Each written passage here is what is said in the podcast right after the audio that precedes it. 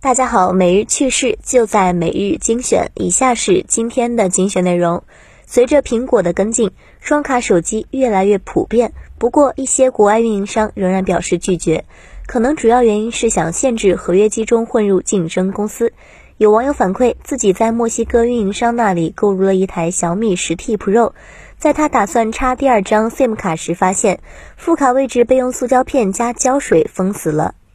极微网表示。不可否认，国外运营商渠道的强大，使得双卡双待的普及速度不会像国内那样快。手机厂商需要努力才行。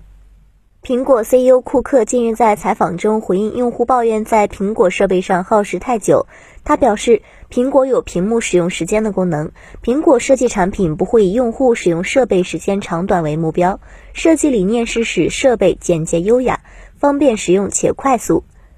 极微网认为。所以，苹果手机配备小电池不是没有道理可言的，大家就别吐槽苹果手机的电池容量了。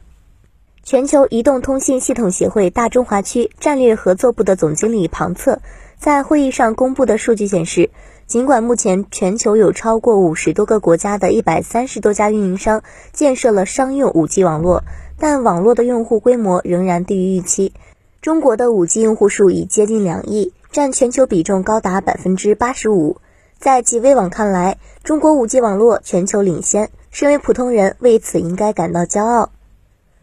俄罗斯奢侈品定制商推出了 iPhone 十二 Pro 的奢侈品改装版，参数与正常的 iPhone 十二 Pro 别无二致，约合八十万元每部。极微网表示，手机不是奢侈品，它只是普通的电子消费产品，纯金版的 iPhone 产品噱头大于实际用途，根本没有推出的必要。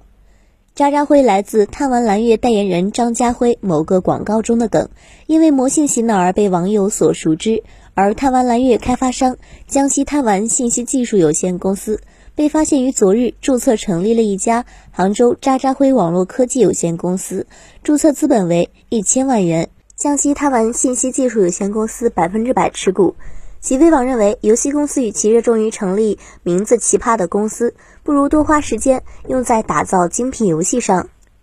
以上就是今天的全部内容了，感谢大家的收听，我们下期再见。